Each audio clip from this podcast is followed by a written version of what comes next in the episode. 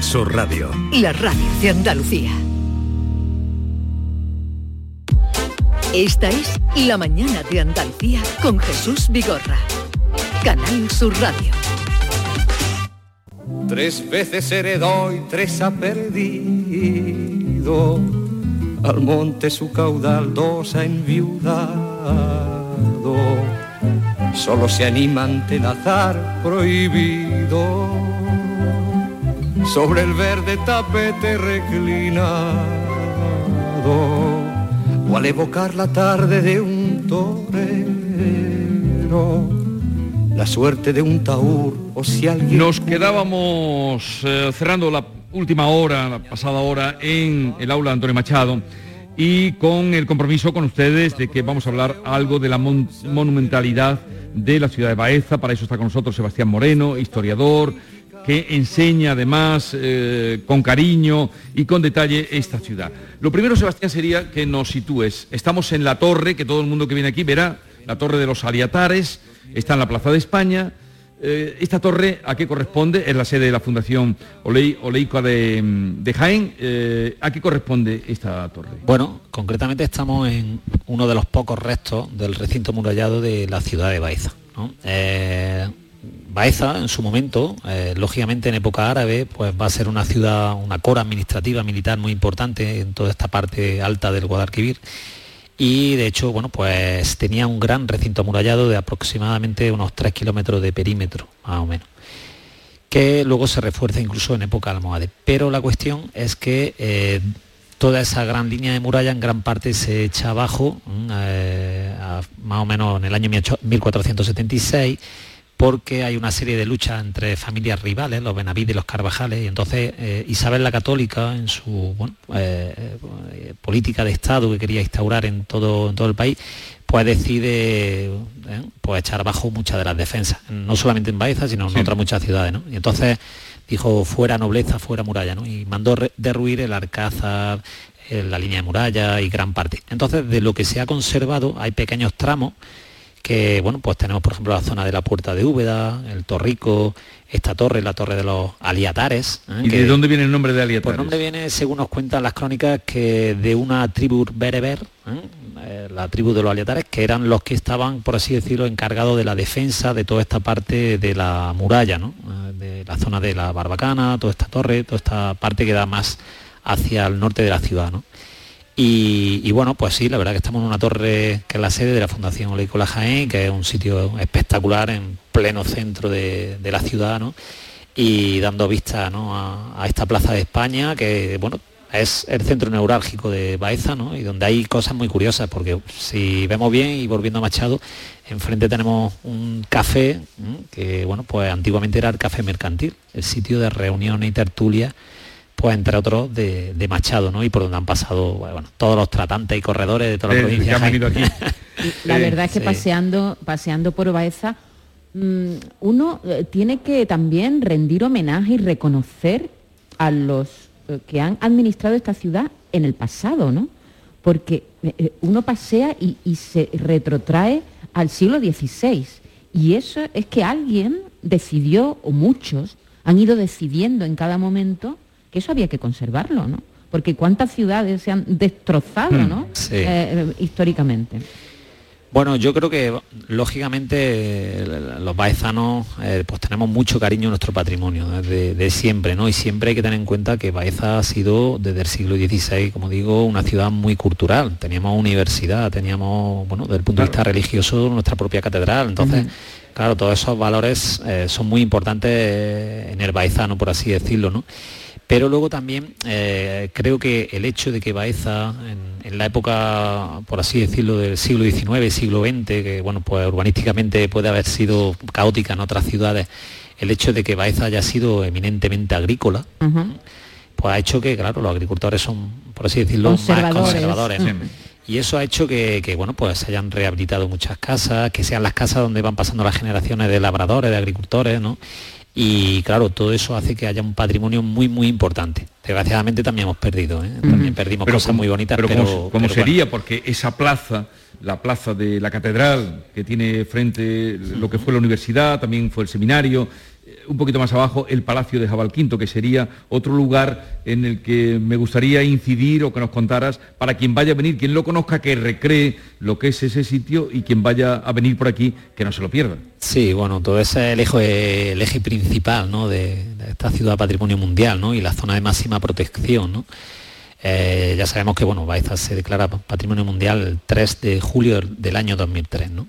Pero sí es cierto que entramos ahí y entramos en un espacio único, ¿no? un espacio renacentista, pero también eh, renacentista desde el punto de vista más humanista en cuanto a lo que es la amplitud de las calles o las plazas, pero luego también por otro lado, pues también en una ciudad que tiene todavía reminiscencia del románico, gótico tardío, eh, algo de barrocos, es decir, por así decirlo, Baeza es un libro abierto en cuanto al arte y, podemos disfrutar de, de varios estilos. ¿no?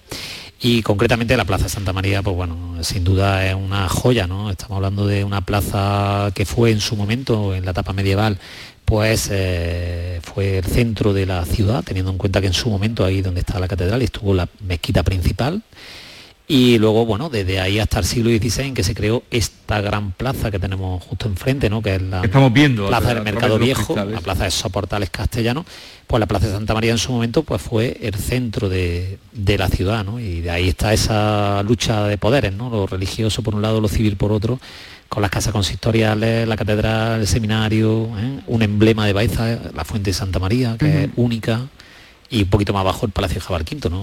Una fuente además que se construye precisamente eh, para, diremos, celebrar eh, que llegaba el agua, ¿no? Sí, sí, sí. Bueno, una obra de ingeniería impresionante. Ten en cuenta que estamos hablando de un, raudal que se va a abrir desde a la afuera de la ciudad, a varios kilómetros a la afuera, que le llamamos la zona de los llanos, aprovechando las rocas calizas de, la, de la loma y todas esas filtraciones de agua y Ginés Martínez, un cantero de aquí local, eh, bueno, pues que trabajó con Vandervira en muchas obras, pues eh, va a crear un gran raudal que se va ramificando por toda la ciudad y creando espacios y, fuentes preciosas, ¿eh? que todo tiene su porqué, como la fuente del Moro, la fuente del Arca del Agua, mira qué nombre más bonito, Arca del Agua. la fuente del Arellano, la fuente de la Estrella, o sea que sitio por donde va pasando el agua y repartiendo pues toda ese agua para toda la ciudad.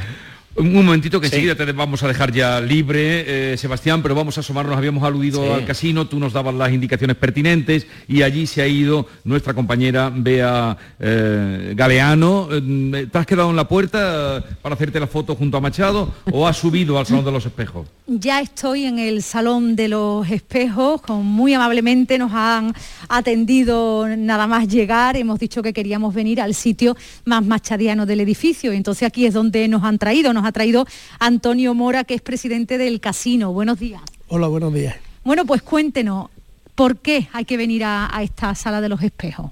Pues la sala de los espejos porque es el salón principal de aquí de la Asociación Cultural Nuevo Casino de Baeza y entonces como es el, sitio más y, además es donde, donde Antonio Machado tenía su encuentro aquí, los viajes que hizo García Lorca dicen que aquí es donde se encontraban, porque Antonio Machado sí tenemos referencias, tenemos, tenemos la lista de socios de la época y figura como socios del casino, o sea que Sí, lo que sabemos... Que no, es que no lo cuenten, es que tenemos la referencia. Claro, lo sabemos seguro. Aquí Antonio Machado dio un recital y, eh, Federico García Lorca eh, tocó el piano en una de esas primeras veces que vino a Baeza. Yo preguntaba nada más entrar en este salón. Este es un salón que tiene, no he contado cuánto, ocho espejos, dos, cuatro, eh, bueno, creo que tiene 12, 12 espejos, eso es, 12 espejos, un salón grande con cortinas de color rojo granate. Los de fondo 14, claro. Eso, y los dos de fondo 14, por eso le llaman. Y hay un piano en el que yo nada más entraré preguntado si ese es el piano en el que tocó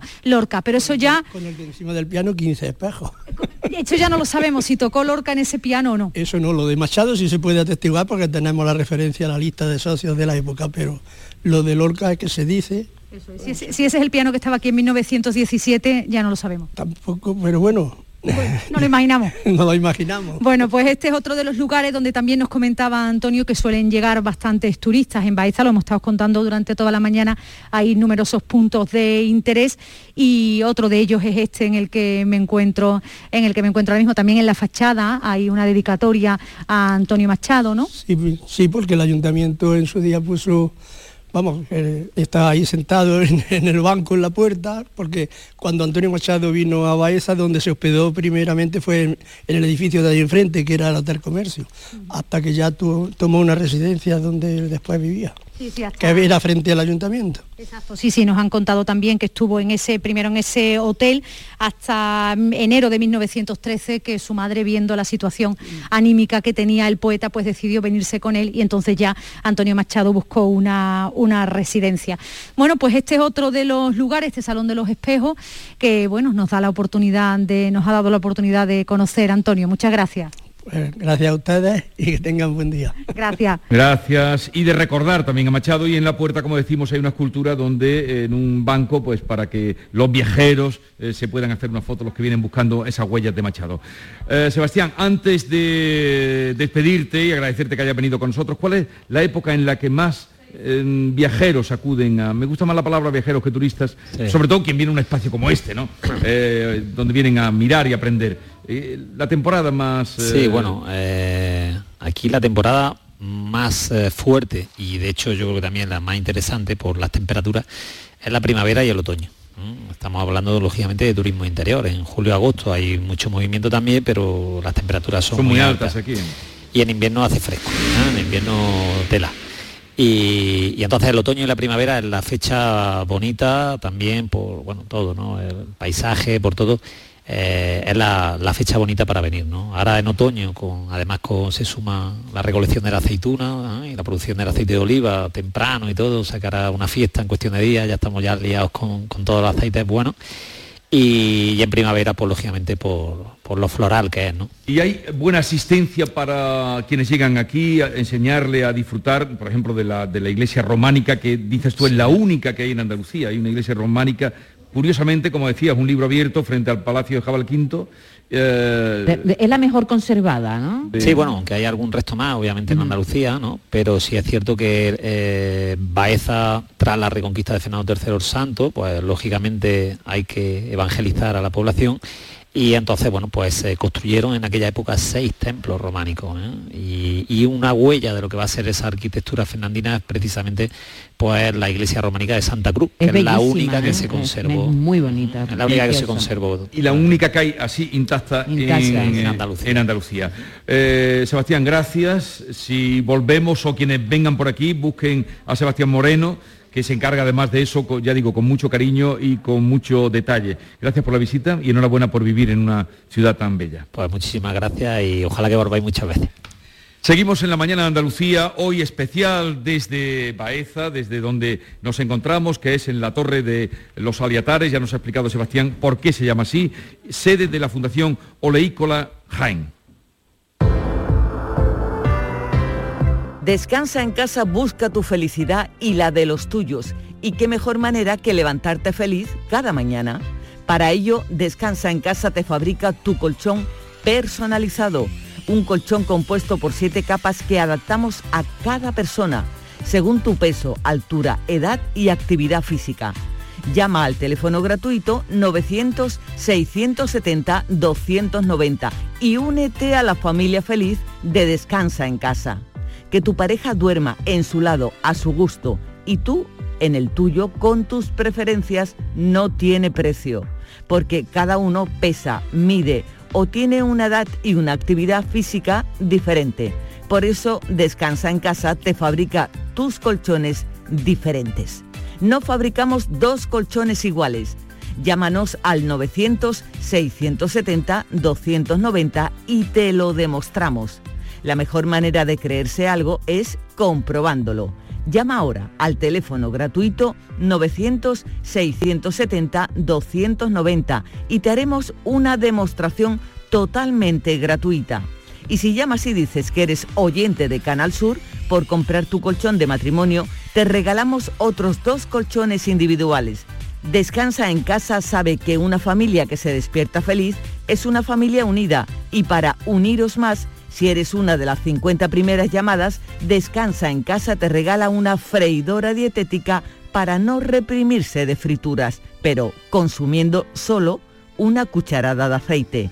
Llama ahora al teléfono gratuito 900-670-290. 900-670-290.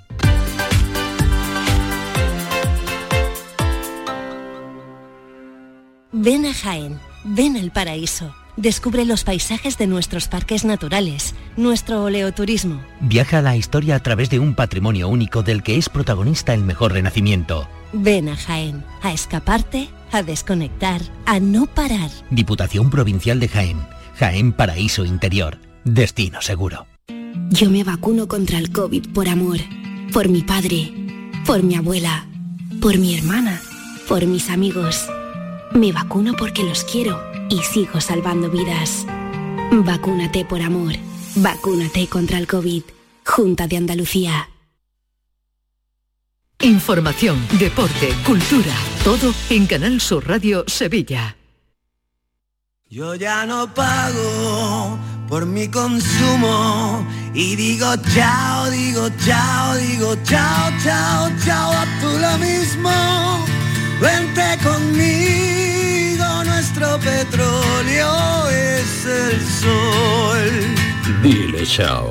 Bienvenido al autoconsumo. Dimarsa.es Vuelve el arte, vuelve el ocio, vuelve la música y tú volverás a vibrar porque vuelve el ruido gracias al auditorio Nissan Cartuja. El antiguo pabellón de Canadá será el espacio que te haga sentir, que te haga disfrutar de grandes y únicos momentos. Cultura, música, ocio, arte. Conoce nuestra programación en auditorionissancartuja.com y vuelve a vibrar Sevilla.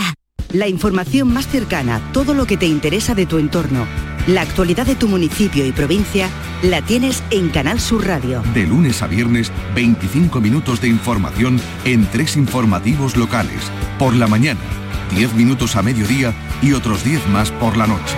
Y los fines de semana, dos informativos locales en horario de mañana y mediodía para conocer la actualidad más cercana. Y a todo esto, súmales muchos, muchos más contenidos que tienen el compromiso de informarte, entretenerte y divertirte. Canal Sur Radio, la radio de Andalucía. Todo lo que hacemos nos define. Cada acto habla de quiénes somos, de lo que nos importa. Ahora tenemos la oportunidad de decir tanto con tan poco. La oportunidad de mostrar lo mejor de nosotros. Por nuestro futuro.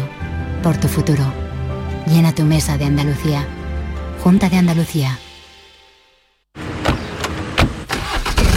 ¿Nos vamos? Sí, espera, que quiero escuchar la fecha ganadora en el último sorteo de mi día de la 11. 21 de mayo de 2010. El día que salí de cuentas. María, qué memoria. Qué va, pero hay fechas especiales que no se olvidan. Y más si te toca uno de los miles de premios que cada lunes y cada jueves puedes conseguir con mi día de la 11. ¿Y cuándo dices que naciste tú?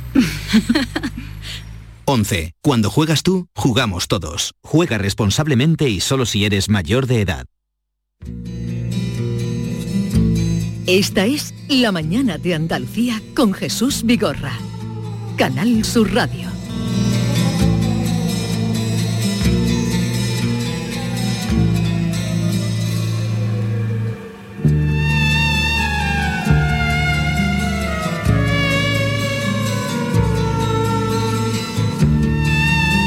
Y los jueves, ya saben ustedes que es el tiempo que dedicamos a escuchar y aprender con Javier Pérez Campos de misterios de aquí, de Andalucía, de allá, del mundo. Pero hoy, sabiendo él que estábamos en Baeza, como la semana pasada en Úbeda, bueno, como tiene recorrida la España misteriosa entera, también de Baeza tiene algo, eh, algo que contarnos, ¿verdad Javier? Buenos días Javier. Hola, ¿qué hay? Buenos días, compañeros, ¿cómo estáis? Te diría que encantados.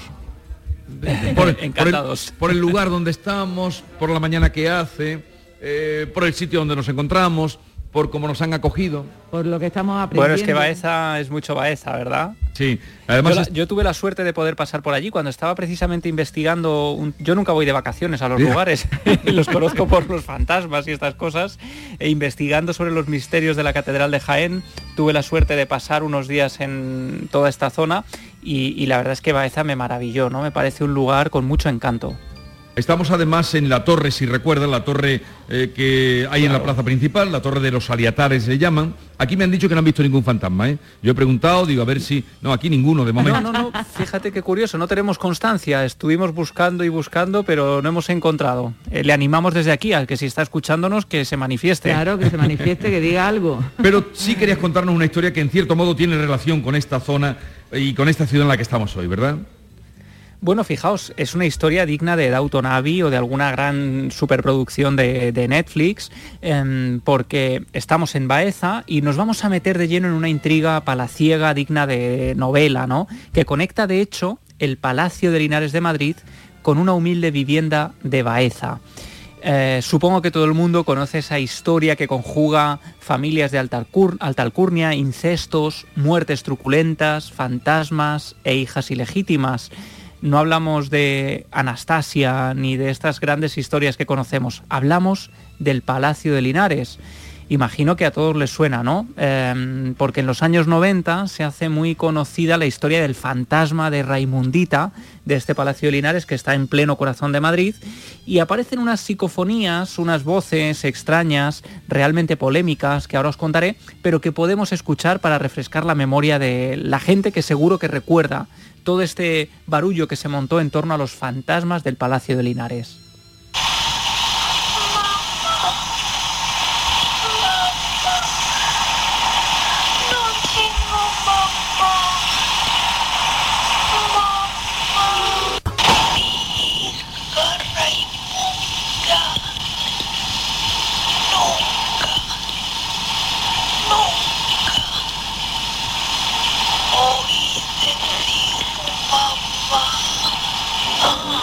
A ver, contextualízanos, Javier. Bueno, son voces sospechosamente claras eh, que se captaron aparentemente en el interior del Palacio de Linares y que dicen algo así como mamá, mamá, no tengo mamá. Y luego mi hija, Raimunda, eh, nunca oí decir mamá. Estas voces eran captadas por la supuesta investigadora paranormal Carmen Sánchez de Castro en 1990. A los pocos meses de captar estas voces y publicarse salta un escándalo en, el que ella está metida por la firma de unos cheques eh, no muy claros y termina siendo detenida y por supuesto estas psicofonías se tratan de un burdo fraude. Son falsas, pero eh, ponen de manifiesto el interés de los investigadores paranormales por el Palacio de Linares.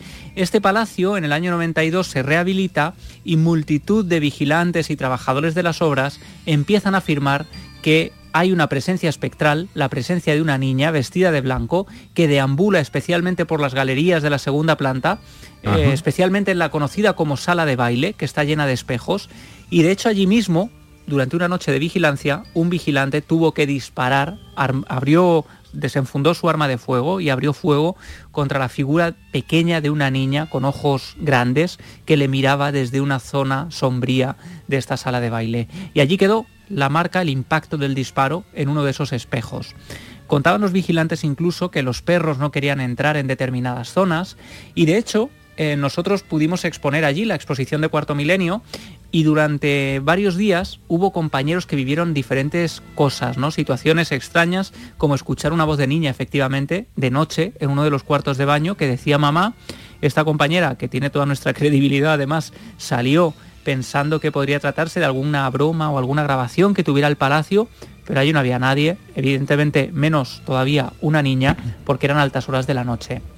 Bueno, yo conozco bien el palacio por dentro, porque además hemos conseguido permiso para grabar en su interior una noche y pasar allí una madrugada.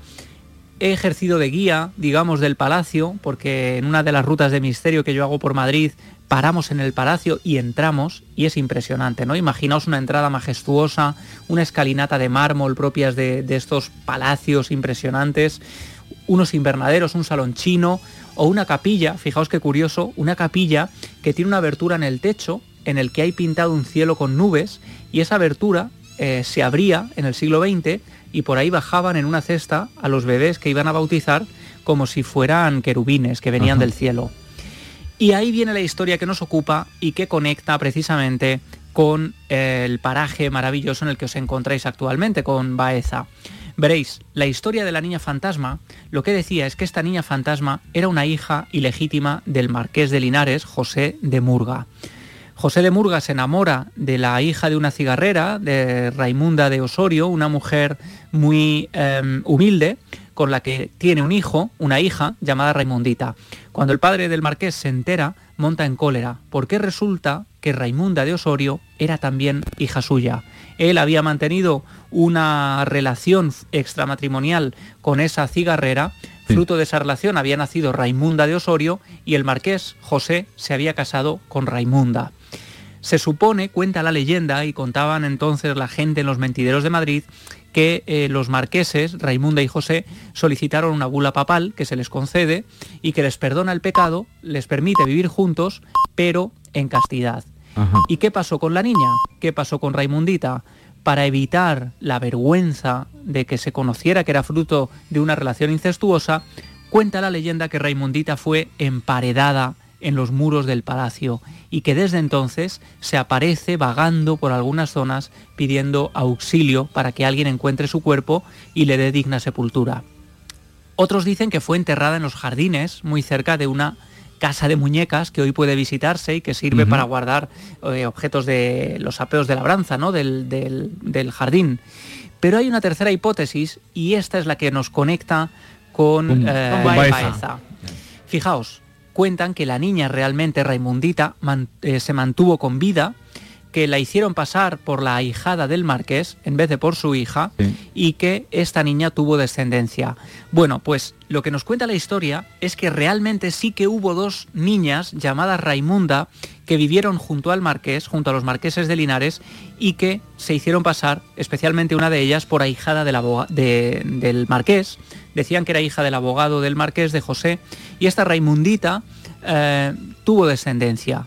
Esta niña tuvo descendencia, tuvo una, una hija llamada Aniceta, que nace en el Palacio de Linares en 1892, y esta niña, al ser una hija ilegítima, la ponen a hacer labores de criada, como si realmente eh, no fuera tal, ¿no? Como si no fuera familia de los marqueses. Aniceta en un momento dado es enviada a, a Baeza, porque quieren quitarla de en medio, quieren evitar que nadie sepa de la existencia ya no solo de Raimundita, aparentemente hija del marqués, sino Aniceta, que sigue siendo descendencia también del marqués. Bueno, para evitar problemas la envían a Linares, de ahí llega a Baeza y en la iglesia del Salvador el párroco redacta unos documentos, cuenta la leyenda, que decían que la niña había sido abandonada en la puerta de la iglesia, que nadie sabe quiénes fueron sus padres y que a los ocho meses había muerto. Así que Aniceta, familia descendiente de los marqueses, hija de Raimundita, termina siendo borrada del mapa y durante años vive como un fantasma. Esta niña eh, no tiene partida de bautismo, nadie reconoce de dónde procede su rama familiar, simplemente creen que se trata de una niña eh, que ha sido abandonada y durante décadas, como digo, vive en Baeza, en una casita humilde, hasta que termina casándose, necesita una partida de bautismo y entonces vuelven a manipular una serie de documentos, le ponen el nombre de Dolores con una fecha de nacimiento falsa, porque evidentemente necesitaba una partida de bautismo, y todos estos documentos van conformando una conspiración que pretenden alejar a esta pequeña de los marqueses de Linares. ¿Qué sucede? Que ahora los descendientes de Aniceta, de Raimundita y de toda esa rama, digamos, no legítima de los marqueses que vivieron eh, en, estas, en esta población, en Baeza, eh, han intentado investigar. Dolores Martínez es la familiar que actualmente está buscando todos los documentos, intentando armar la trama que les ocultó y que les alejó de todo esto. Ella dice que no tiene interés alguno en, em, digamos, en contar con la herencia ¿no? de, sus, de esos marqueses de Linares, pero ella declaraba hace un tiempo a ABC que los fantasmas existen porque no descansan. Decía ella, la niña fantasma podría ser mi abuela, ¿no? Una abuela que murió siendo eh, parte de una familia mm, prácticamente ¿no? de ese marquesado a la que intentaron esconder y que quizá precisamente por eso siga apareciéndose por ese palacio en el que nació, que de alguna manera le pertenece y del que fue alejada. Lo que quiere saber es, la... verdad de esa conspiración, ¿no? Claro, es una historia la que además es muy difícil comprobar, porque lo que nos transmite además eh, Dolores Martínez es que hay una serie de documentos falsificados. Si todo eso está falsificado, va a ser muy complicado demostrar que esos documentos se quemaron o se hicieron desaparecer, ¿no? Y que de alguna manera pues toda esa rama nos conecta. Pero es interesante esta historia, no solo por su conexión con Baeza, sino porque además em, sigue la estirpe mm, fantasma, podríamos decir, de un árbol genealógico que aparentemente nunca existió. Muchos años se contaba la historia de Raimundita como si fuera una leyenda, pero ahora hay algunas personas que están intentando documentar la existencia no solo del supuesto fantasma de Raimunda, sino de toda su descendencia. Pues ya veremos en qué para, porque eh, seguro que Javier Pérez Campos no perderá de vista esa historia. Continuará, continuará. Javier, gracias por haberte acercado también al ambiente en el que estamos, al lugar y la semana que viene nos encontramos. Ya eh, en el estudio, porque llevamos dos semanas, dos jueves, haciendo este recorrido también tras los fantasmas. Un abrazo, Javier. Os mando un abrazo grande y a ver si podemos enviar a Yolanda algún día a algún lugar con fantasma ah, ¿eh? y dejarla allí en una isla. Sí, ella está dispuesta. No, dejarla allí no, yo voy, pero después regreso. Adiós, Javier. Un saludo. un abrazo grande, amigos. La mañana de Andalucía con Jesús Vigorra. Un cocido de versa cocinado con aneto quita el sentido. Porque en aneto hacen el caldo como se ha hecho siempre. Versa, carne, garbanzo, con todos sus avíos. Vamos, que está para cantarle. Sin exagerar. Este martes, la mañana de Andalucía celebra el Día de la Hispanidad contigo. Desde el Muelle de las Carabelas de Huelva, un enclave histórico, inicio de la gesta de un viaje que cambió la historia. La mañana de Andalucía con Jesús Vigorra. Este martes 12 de octubre, Día de la Hispanidad, edición especial con motivo del aniversario del encuentro de dos mundos. Con el patrocinio de la Diputación Provincial de Huelva. Si me toca la lotería me voy a recorrer Chile, con mi chica, que siempre soñó con saber más sobre la tierra de sus abuelos. Porque a veces cumplir tus sueños es cumplir el sueño de los demás. 9 de octubre, sorteo del Día de la Hispanidad con 15 millones a un décimo. Lotería Nacional. Loterías te recuerda que juegas con responsabilidad y solo si eres mayor de edad. Canal Sur Radio Sevilla, la radio de Andalucía. Plaza de Toros de Sevilla, martes 12 de octubre a las 5 y media de la tarde, novilladas sin picadores a beneficio de la Bolsa de Caridad de las Hermandades de Penitencia de Triana. Seis novillos de Juan Pedro Domecq Fermín Boórquez para Alfonso Alonso, Manuel Olivero, Javier Peregrino, Ignacio Candelas, Joselito Sánchez y Marcos Linares. El toreo es solidario. Colabora con una buena causa. Lamaestranza.es. Organiza Empresa Pajés. Patrocina Caja Rural del Sur. RAI es información, servicio público, música, la actualidad contada al momento en directo. Lo más importante del deporte y de los equipos andaluces en las diferentes competiciones. La última hora. Y contenidos exclusivos de calidad como flamenco, enología, ciencia, naturaleza, historia, la actualidad cultural de Andalucía, curiosidades y rarezas musicales. Descubre RAI, Radio Andalucía Información. Grupo de emisoras de Canal Sur Radio. La radio de Andalucía. Escucha Canal Sur Radio en nuestra app, donde quieras y cuando quieras. Canal Sur Radio, Sevilla, la radio de Andalucía. Cierra los ojos e imagina el agua salada rozando tu piel en una playa kilométrica. Imagínate caminando por un sendero mágico o encontrándote en lugares de película. Ahora, abre los ojos y hazlo realidad. Huelva eleva tus sentidos. Entra en turismohuelva.org. Este jueves, la tarde de Canal Sur Radio con Mariló Maldonado se va a Fuente Palmera de Boda, el evento nupcial de referencia en el que podrás encontrar todo lo que necesitas para ese día tan especial, con todo tipo de productos y servicios. La tarde de Canal Sur Radio con Mariló Maldonado. Este jueves, desde las 3 de la tarde, desde Fuente Palmera, en la decimocuarta edición de Fuente Palmera de Boda. Organiza la Asociación de Empresarios de Fuente Palmera, con la colaboración del Ayuntamiento de la Colonia de Fuente Palmera, Diputación de Córdoba y Junta de Andalucía. Esta es La Mañana de Andalucía con Jesús Vigorra. Canal Sur Radio. Andaluces de Jaén, aceituneros altivos, decime en el alma de quién, de quién son esos olivos, andaluces de Jaén, andaluces de Jaén. Pues con esos andaluces de Jaén, de Baeza, estamos pasando hoy el día, el programa que ya eh, enfila su recta final eh, desde la torre de los Aliatares. Insisto, para que cuando ustedes vengan por aquí sepan que dónde hemos estado, en la sede de la Fundación Oleícola Jaén. Y como nos acercamos ya a las 12, vamos a hablar de eh, comida, ¿no, Maite? Hombre, por favor. Vale. Yo es que tengo hambre ya, vamos. Vale, No eh, sé tú, no sé tú, yo tengo hambre. Enseguida les presentamos con quién vamos a hablar de ese asunto, pero antes quisiera saludar a Manuel Cózar. Hay muchos agricultores, pero a él le ha tocado estar con nosotros y venir un poco a ser la voz también de todos los agricultores. Manuel Cózar, buenos días. Buenos días. ¿Qué tal? ¿Cómo estás?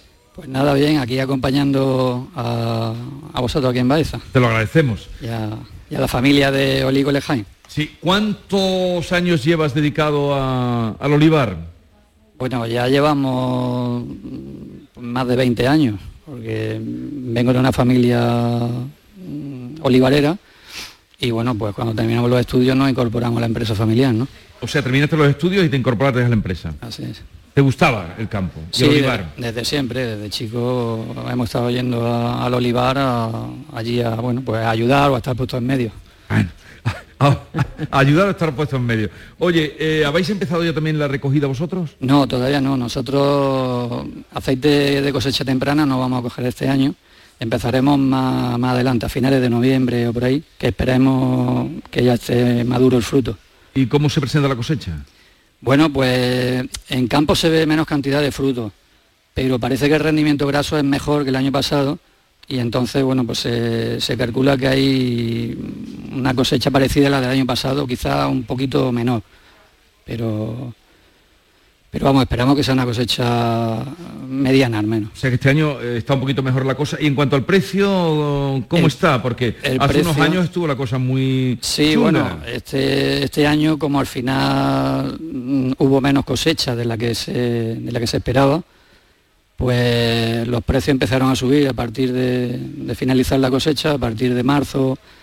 Y bueno, ahora mismo están en una posición estable que pensamos que va a durar toda la campaña, porque esperamos que va a haber una cosecha similar al consumo que pueda haber, entonces no creemos que no va a haber ningún ningún susto. ¿no? En O sea que la- eh, el- una cosecha abundante fue lo que motivó aquella bajada de precios de aquel año que hace un par de años o tres cuando eh, yo me encontré a muchos en Sevilla de, cuando las grandes manifestaciones Sí, porque al final la, la producción depende de la climatología y entonces cuando nos vamos años de, mm, de una pluviometría alta, pues al final provoca que haya cosechas más abundantes, ¿no?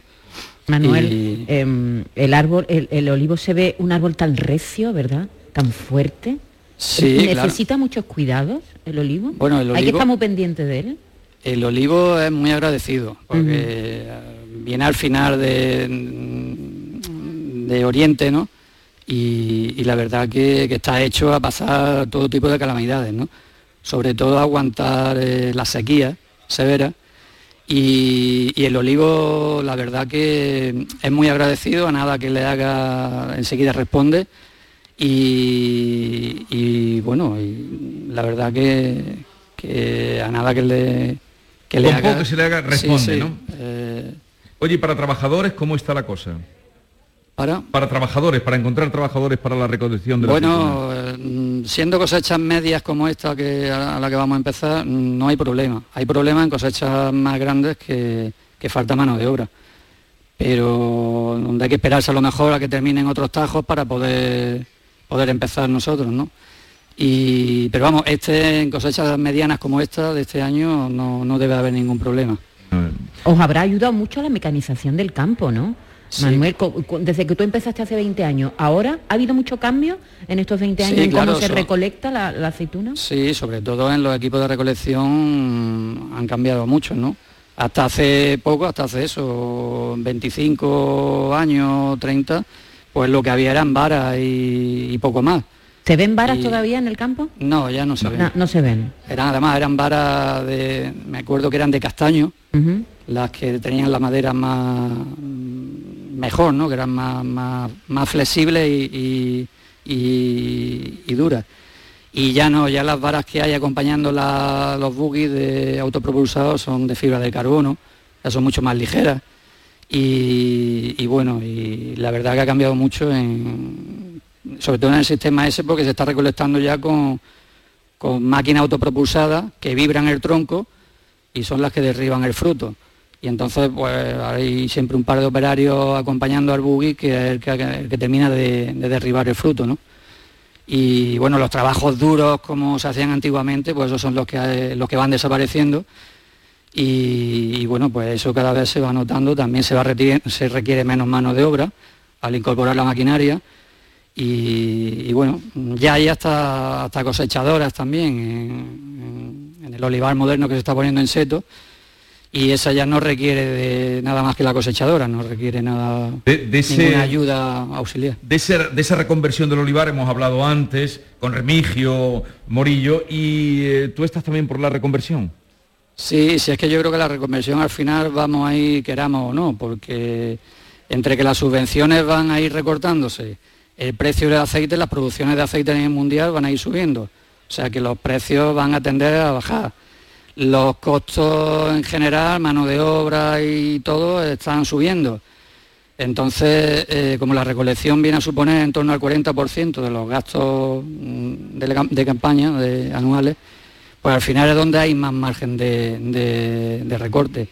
Como también va a haber una tendencia también a, a haber menos mano de obra, pues al final se van a juntar una serie de factores que todos van a ir incitando a que, O sea, a que se será- vaya transformando el inevitable. olivar. ¿Qué producción tienes tú de, de aceituna o de aceite, como me lo quieras contar? Bueno, mm, depende de los años, ¿no? Porque todavía la becería, la agricultura intentamos que sean equilibrar las, co- las cosechas, ¿no? Pero, mm, pero bueno, una media de unos 300, 400 mil kilos de aceite al año. ¿Conoces a este señor que tengo enfrente? Pues lo conozco un poco, sí. Te lo voy a presentar. A ver, Maite, Hombre, preséntanoslo. es Pero que- lo conoce un poco, Manuel. ¿eh? Hombre, estamos en Baeza y no podíamos dejar de hablar de... eh, eh, yo sé que es un tópico, ¿no? Pero es un templo de la gastronomía en España. Y además un templo de eh, cómo, un ejemplo de cómo eh, se utiliza bien y desde hace muchos años el, aceite de oliva. Porque eh, eh, Juanito, el, el restaurante de Baeza, comenzó, yo creo que fue pionero, en utilizar buenos aceites, aceite de oliva virgen extra, cuando en España todavía ponían la mantequilla ¿eh? y usaban muchas mantequillas para cocinar. Estamos con Pedro Salcedo, él es hijo de Juanito y chef del restaurante. Pedro, buenos días. Buenos días, ¿qué Buenos tal? días. Eh, tu padre también, hemos hablado antes eh, con Carlos Brillo, que fue visionario a la hora de empezar una fábrica, y, tu familia, no sé si tu padre con tu madre o tu madre con tu padre, a la hora de darle la importancia al aceite de oliva que tenía en la mesa. Sí, yo creo que justamente habéis comentado, habéis mencionado a las dos personas que yo creo que se merecen precisamente ese reconocimiento, como es Carlos Morillo, porque junto a mi padre yo creo que fueron dos personas que supieron eh, mm, arrojar un cariño hacia el aceite de oliva virgen extra como otras personas no, no lo habían hecho entonces. Entonces, entonces yo pienso que todo eso se ha ido traduciendo tanto en Oleícola Jaén, eh, estamos viendo el resultado de la empresa, hombre, ya no hubiera gustado en Juanito haber evolucionado de la forma que ellos han ha evolucionado, la verdad es que eh, creo que Oleícola Jaén es una empresa familiar y ejemplar, Eh, creo que han hecho todo lo que había que hacer y nosotros quizás sea justo al revés, nosotros hemos evolucionado lo justo, es decir, y te explico y quiero desarrollar un poco eso. Eh, Juanita es cocina tradicional Mm. y eso tiene poco recorrido hoy en día. O sea, en el siglo XXI eso está un poco como apartado. Y, mm, hay dos cosas. Una, a mí me gusta como, no chef, como cocinero, si no te importa. Sí, sí, sí, cocinero. Eh, me gusta eh, lo que hago, ¿vale? Es decir, no me, no me, no me gusta evolucionar eh, la cocina que me ha enseñado mi madre y que me sigue enseñando. Y por otro lado, es que soy un poco cabezón y digo, no, pues eh, si todo el mundo va para acá, yo voy para allá. Es decir, ¿me entiendes? Te entiendo. Eh, está, eh, eh, son dos cosas eh, que van de la mano. Ahora, lo- hay una cosa, un, un detalle muy importante que mm, Oleí Collagen eh, sí es verdad que nos ha ofrecido en la cocina tradicional y eso tengo que agradecérselo, no solo por los aceites que nos, que nos ofrecen y que hace que la cocina nuestra se dignifique, porque al final el aceite de oliva virgen extra es la base fundamental de la cocina, no la de Juanito, sino la de todo el mundo. El que Sí, quiera cocinar bien, salvo algunas recetas específicas que el aceite pues no pueda entrar, por lo que sea, eh, tiene que cocinar con aceite de oliva virgen extra y lógicamente de la máxima calidad. Y decía que eh, tengo que agradecerle porque es verdad que mi cocina, o la cocina de Juanito, sí es verdad que ha evolucionado eh, en ese sentido. ¿Por qué? Te explico. Nos están ofreciendo una variedad de aceites que aquí antes no se habían, no se conocían o no, no estaban introducidos. Ellos Ni- tienen ni- ahora es que- mismo una ni- gama. Ni se producía, ni Claro, se ni se así. por eso digo que nadie se preocupaba hasta que ellos llegaron y dijeron, "Mm, pues vamos a poner encima de la mesa una serie de aceites, no Mm. solo de cosecha temprana, sino de, de distintos tipos, en los cuales eh, mis platos, o los platos de Juanito, sí han, han experimentado una evolución como yo antes no lo había visto. Es decir, Sois eh, aliados, ¿no? Claro, porque eh, utilizamos un, un tipo de aceite específico para, para cada cosa que le va muy bien y en ese sentido sí noto yo que lo, mm, el sabor ha evolucionado un poco. Y, y además fuisteis los primeros, o al menos yo la primera vez que vi hace ya muchos años, eh, en poner al comenzar, antes de comenzar eh, a servir el menú, poner el aceite para degustarlo Hombre. con pan. Eso, eso tardó en verse. Eso ha tardado. hace Y te digo una cosa, y todavía hay sitios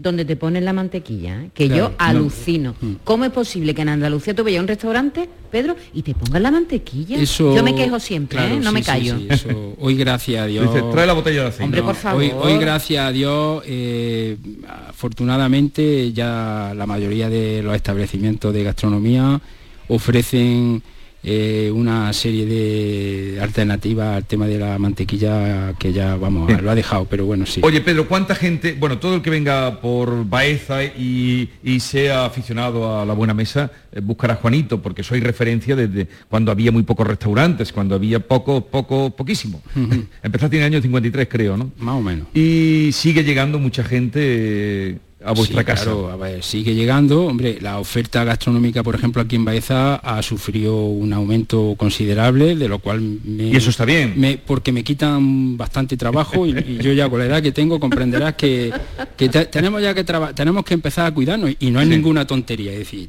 uno sabe que hasta dónde llega y, y me parece genial. Es cierto que mm, por, por- por lo que sea, por suerte, por fortuna, por lo que hemos hecho, por el trabajo realizado, nosotros tenemos un tipo de cliente muy, muy especial, es verdad, que es muy especial, muy exigente y que sabe a lo que viene. Es decir, yo, la persona que viene a sentarse a mi mesa no, no, no, no, no, no va buscando espuma, esferificaciones ni, ni historia. Está buscando la cocina tradicional. A ver, ¿y qué está buscando? Dime el paté de perdí. El paté de perdí quizás sea a lo mejor, o- o la- eh, porque yo digo siempre que el paté es la excusa del aceite, es decir, el- el paté está puesto ahí porque, porque realmente la importancia de ese plato la tiene la ove, ¿vale? Pero por ejemplo, va buscando una... No, no te quites importancia porque el paté de perdí empezaste y Ya, bueno, pero- algo que vosotros Paté de perdí, palabras mayores. la ¿eh? ensalada de perdí. No, la ensalada de perdí. Tampoco le tiene importancia. No, para mí no, Vale. porque si es que no, yo como lo hago todos los días, seguramente es que yo Vale. no le doy. Las alcachofas, seguís, las mantenéis Esto en es- casa. Eso ya es las más- mantenéis en eso casa. son palabras mayores. El cabrito. El cabrito a- asado al horno es una pasada. Y las patatas, lo pobre, eh, aquí esta familia, eh, cuando puedo, cuando puedo, le, se la hago de una forma muy especial porque a ellos les gustan de una forma que me cuesta mucho trabajo. ¿eh? Ahora, que, que- que- ahora que no he tenido oportunidad nunca de decírselo, cuesta trabajo, pero insisto, eh, no, le, no le doy yo importancia. Yo, eh, es que yo como lo hago todos los días, yo pienso que es muy fácil. Para mí, no, es que no tiene... ¿Juanito cocinaba? Juanito no cocinaba. Nada, ni un, ni un pero, huevo pero frito. sabía comer nada. Nada. No sabía arrimarse una sartén, pero sabía de comer más que nadie. Y, pero Luisa Era sí. que Luisa es, es- es una, una ¿Y verdadera dónde aprendió Luisa? ¿De su madre? de, de mi abuela, de la madre de mi padre, que, que Ah, era sí, de- otra de- excelente su cocinera. suegra. Claro. Su Mi madre no, suegra. no sabía guisar. Mi madre lo que sabe es eh, eh, los primores los, los, los borda, mm, ¿sabes? Eh, le gusta Es el encaje de detallista, bolillo. detallista. Sí, sí, pinta esto, lo otro. eh, pero la cocina, mi madre es autodidacta y luego mi madre es muy, muy metódica, ¿me entiendes? Y mi padre, como le gustaba comer muchísimo, porque es que era una persona, pues como tenían, te explico en tiempo y rápido, en tiempos de, de posguerra había escasez. había mi, abuelo grande. tenía una taberna y tenía una tienda de comestibles, no le faltaba de comer. No tenían de todo, pero tenían en cantidad, ¿no? Pues mi padre nunca le ha faltado de comer, le ha gustado comer mucho y se casa con mi madre, mi madre no sabe arrimarse en una sartén y dice, baja y a- aprende de mi madre, total que mi madre aprende y ahí está. Y nos ha enseñado a todos, ¿eh? Mira que somos torpes. estáis todos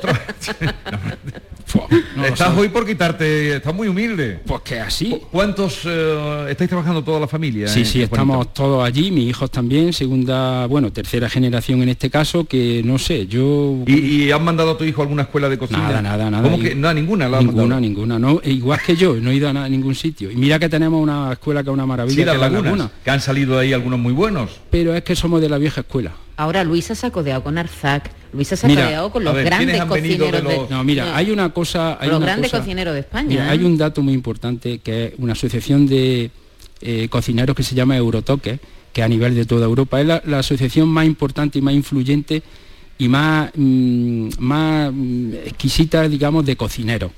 Eh, eso lo formó Arz- Arzás, Subijana y algún cocinero más francés que ahora no recuerdo. Bueno, pues cuando eh, buscaron eh, delegado o delegada, que de- debe de ser cocinero o cocinera, en Andalucía en el año 80 eh, bajaron a ver a, a mis padres. Porque a, ellos habían oído que sí, el aceite, y no sé qué, no sé cuánto, que fueron los que realmente ellos no tenían ni puñetera idea del aceite, te lo, te lo puedo prometer. Arzá y No, eso, trabajaban no, con mantequilla. No, si es que no sabían. francés, era- no era sabían. la, la nouvelle cuisine. Eso. Entonces vinieron a Baeza a aprender de aceite. ¿Vale? Y seguramente, pues ya a partir de ahí, pues eh, la- mi madre la nombraron delegada de Eurotoque y bueno, pues ya está, ahí estamos. Quiero decir que Delegada de Eurotoque. Sí, no, sí, pero yo sí. sé que todos han, todos los grandes han venerado, han reconocido el trabajo de Tú Juanito. piensas, y con esto te doy un dato, eh, yo he sido de la directiva de, de Eurotoque durante muchos años a nivel nacional y todos, sin excepción, son mm, el que menos tiene dos estrellas Michelin. Lo que yo no muchas veces me preguntaba, ¿qué hace un cateto de Baeza ahí entre tanta gente, tantas estrellas? Pedro, dale recuerdos a la familia, a la casa Juanito, que, nos han dado tan buenos ratos y que siga adelante. Gracias por venir. gracias. Eh, Manuel Cózar, que haya una buena cosecha y, y nada, y hasta la próxima que nos veamos. Muy bien, muchas gracias. Eh, y yo me voy, voy a despedirme, pero quiero despedirme como estoy en la, en- aquí en la, en la Plaza de España, eh, voy a despedirme el programa desde la plaza, porque estamos dentro de la torre, vamos a salir a la torre. Carlos, vente conmigo, eh, Carlos Morillo, que vamos a ver si terminamos el programa bien. ¿Cómo, cómo has visto la cosa? Excepcional, muy bien. Gracias a Dios ha salido directamente un programa de lujo. Vale. Cosa que estamos totalmente emocionados, tanto mi hijo como todo el equipo y igualmente como mi persona. Bueno, eh, a ver, mm, hemos hablado mucho, está tocando el reloj, está tocando antes de tiempo, todavía por eso no despido, está tocando, no, no te preocupes, estaba sonando el reloj.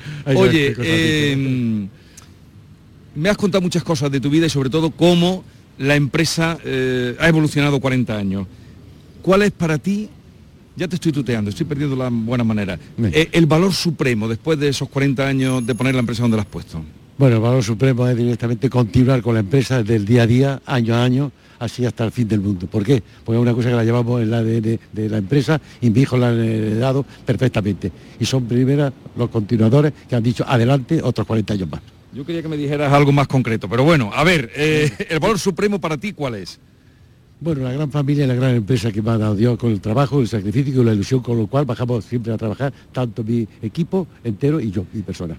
¿De qué te sientes más orgulloso, Juanín- eh, Carlos? Pues me siento más orgulloso de lo, todo cuanto me ha dado el Señor, que es mi gran familia, mi gran mujer y mi gran empresa y mi gran equipo que tiramos adelante el día a día. ¿Y, y de qué te arrepientes? Pues no me arrepiento más que de que, que siga la continuación directamente de la empresa y de mi familia, así que tengo tan hermosa y tan grandiosa, que Dios me ha dado el Señor. Bueno, ¿y a esta hora qué se hace? A ver, la- las 12 menos un minuto, ¿a esta hora qué se hace en Baeza? Volver a bajar a trabajar. Todavía queda directamente hasta las dos trabajo. Eh, Ahora ya sí que me has dejado descontrolado. Yo digo, a esta hora digo, me va a decir de ir a tomar un aperitivo, a, a trabajar, nada más que trabajar. Sí, trabajar, trabajar, trabajar. Ahora toca trabajar. Si quieres tomamos una cerveza antes, pero bueno, si no, a trabajar. Y después comemos si quieres. Será posible. Bueno, Sí. vamos a tomar una cerveza al bar de enfrente. Venga, vamos, al pájaro vamos a tomar una cerveza. donde tú quieras, ¿Eh? ¿vale? Vamos a tomar una cerveza. Venga, un fuerte abrazo. Despídete de los andaluces. Venga, pues muchísimas gracias y nada, que tengan ustedes directamente un grandioso día para todos ustedes. Bueno, desde Baeza, gracias por habernos escuchado, a todos los que han estado con nosotros, y hasta mañana en la mañana de Andalucía. Carlos, muchas gracias por atendernos. Gracias a ustedes directamente por la información tan buena que nos han dado a todos. Adiós.